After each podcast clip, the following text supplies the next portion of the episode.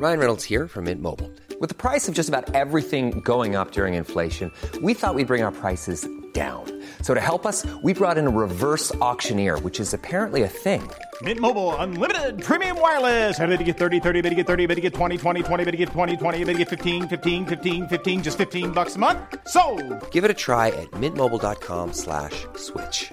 $45 upfront for three months plus taxes and fees. Promo for new customers for limited time. Unlimited more than 40 gigabytes per month. Slows. Full terms at mintmobile.com.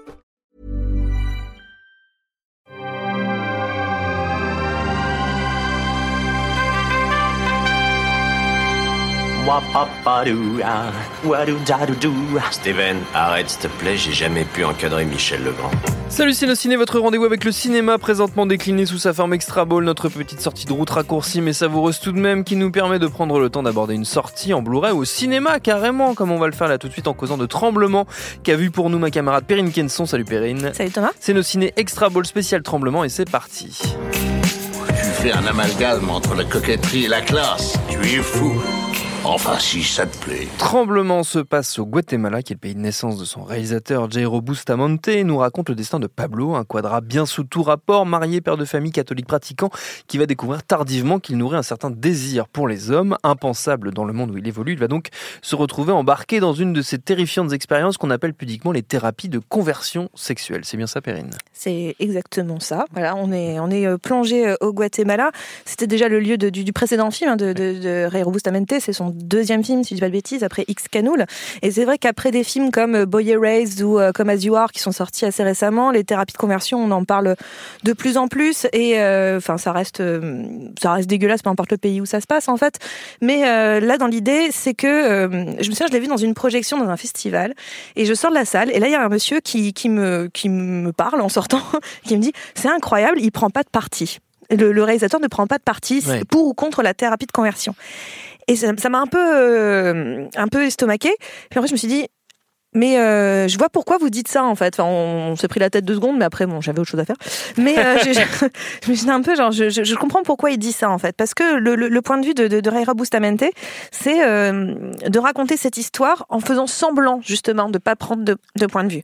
On est vraiment euh, à la fois du côté de, de la famille et des méthodes de la famille, et du côté de, de cet homme qui est vraiment pris, euh, et plus que de cet homme, de son partenaire de vie, celui dont il est amoureux, et euh, ben, pour qui il va quitter sa famille. Et donc on est pris entre les deux étaux et euh, bon, je raconte pas la fin, ça serait dommage, mais euh, voilà, on, suit les deux avec plus ou moins a priori des arguments valables de chaque côté. Sauf que c'est là où c'est l'intelligence de la mise en scène aussi de, de Bustamante. C'est qu'en fait, il donne l'impression qu'il est d'accord avec ces histoires de thérapie, ces histoires de religion, parce que tout est lié uniquement Oui. par le prisme religieux. par hein, le prisme religieux, c'est une complètement, thérapie dans le cadre religieux. Complètement, parce qu'on est vraiment dans cette idée des, euh, des évangélistes avec Mm. euh, vraiment le- le- les fameuses euh, messes où il y a une personne qui va scander des trucs, etc. Enfin, vraiment, ce Oui, truc oui. un peu évangéliste, un peu, baptiste ouais, un peu voilà. baptiste, un peu, un peu, un peu extrême dans, Mm. dans, dans sa vision de la religion. Et donc, en fait, finalement, c'est par des pointes de détail, à plein de moments, qui va nous faire comprendre qu'il n'est pas du tout, du tout, du tout d'accord avec ça. Et surtout par la force de la contre-proposition, c'est-à-dire cette relation qu'entretiennent les deux hommes. Parce que on pourrait dire, voilà, faire un film un petit peu comme Boy Erased, qui est quasiment que sur ça. Euh, après, c'est la relation aux parents, mais Ouais. euh, c'est l'histoire d'un garçon qui, qui, se, qui se cherche un petit peu et qui, qui c'est la relation aux parents. Là, le, le, le monsieur, le monsieur est largement adulte, il a une quarantaine d'années, on dirait un, un, un Mel Gibson guatémaltèque, enfin vraiment, ce qui ressemble vraiment à Mel Gibson, c'est un petit peu, un peu perturbant dans le film. Et euh, mais il a cette relation avec ce- cet homme en face qui est, euh, je pense, l'une des plus belles histoires d'amour que j'ai vues depuis longtemps euh, au cinéma. Il y a une, il y a une, il y a une douceur dans leur relation, la, la compréhension dont, dont, dont est capable. Juan Pablo Olislaguer. C'est le, c'est le, Mel Gibson. C'est Pablo. C'est Pablo, ouais, Ron Pablo, c'est Mel Gibson, mais il est super. Euh, non, mais voilà, et, et- et le type dont il est euh, amoureux, euh, la, la manière dont, dont Reo Bustamante le film, c'est un garçon hyper euh, touchant, hyper compréhensif, qui veut vraiment. au début, on a l'impression qu'il nous présente cette, cette découverte de l'homosexualité comme comme rentrer dans la mauvaise vie. donc c'est-à-dire la- presque l'opinion de, de, de la famille en fait, pour finalement nous expliquer, mais pas du tout, du tout, arrêtez, ça c'est vos préjugés, c'est les préjugés de, de l'Église, c'est les préjugés de, que, que veulent faire croire l'Église, mais, mais euh, pas du tout, c'est juste la relation la plus pure, la plus tendre, la plus douce Hmm. à laquelle vous puissiez euh, faire face par rapport à, la relation euh, à, la, à la famille. Et, en- et en même temps, voilà, ce qui est assez passionnant, c'est ce portrait d'homme, un homme qui est face à une décision impossible, on lui demande entre choisir euh, l'amour, choisir sa vie, choisir son bonheur, et euh, choisir euh, son autre bonheur qui sont ses enfants. Et voilà, il est- c'est un choix, c'est un choix, c'est un choix de Sophie en fait, c'est un choix Oui. cornélien, c'est impossible. Comment choisir euh, l'un ou l'autre? Et l'un ne va pas sans l'autre d'une certaine façon.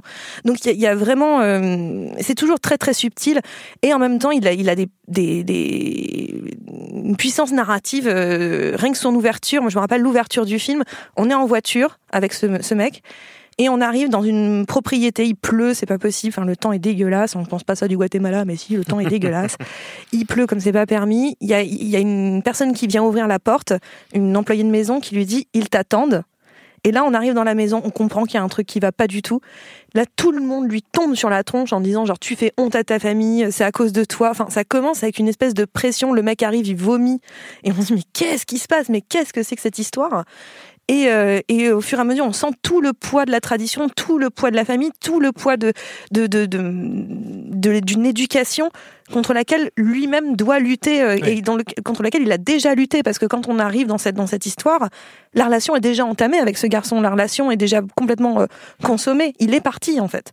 Et, et en fait voilà, je trouve qu'il y a une euh, une vraie euh, un vrai intérêt. Après le film s'appelle Tremblement parce que et ça c'est peut-être le, le- le défaut qui, qui se rapprocherait presque d'un cinéma un peu français à ce niveau-là, l'élément sursignifiant. C'est-à-dire voilà, on va mettre des tremblements de terre pour expliquer le, le tremblement de terre intérieur du Ouais. personnage. Euh, c'est lourd. On va pas se mentir, c'est un peu lourdingue. Euh, Ça, ça arrive au moins deux fois dans, dans le film. Ça n'a, ça n'a vraiment aucun intérêt.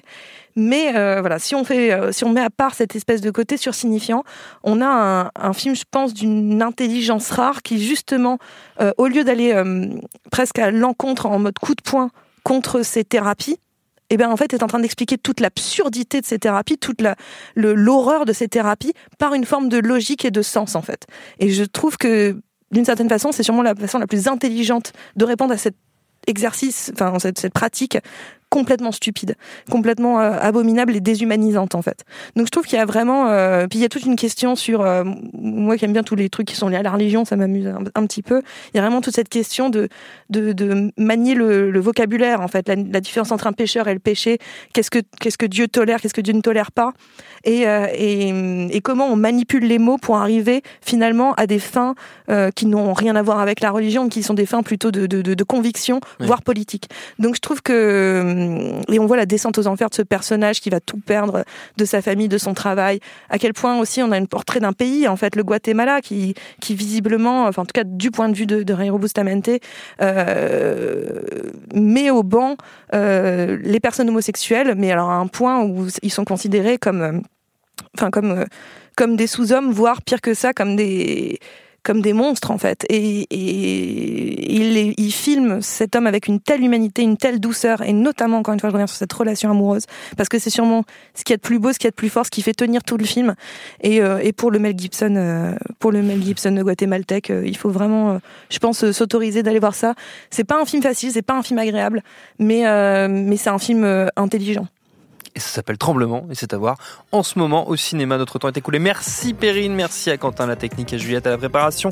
Binge.audio pour toutes les infos utiles. On vous dit à très bientôt. Je préfère partir plutôt que d'entendre ça, plutôt que d'être sourd. Binge.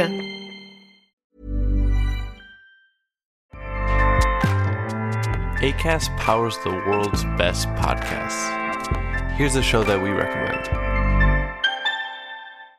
This is Roundabout Season 2, and we're back to share more stories from the road and the memories made along the way.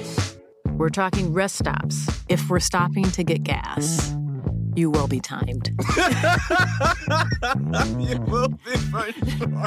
Misguided plans, I grew up in the city, so I have like, you know, a healthy fear of real extreme darkness. this was like wilderness. A lot of laughs, Y'all weird, but you, yeah, you, you were different. Like you were real different, bro. I can't really put my finger on it. and so much more. Just goes to show that unexpected things sometimes are the best when it comes to a road trip. Roundabout Season 2, presented by Nissan, is live now with new episodes rolling out every Thursday. Listen and subscribe wherever you get your podcasts.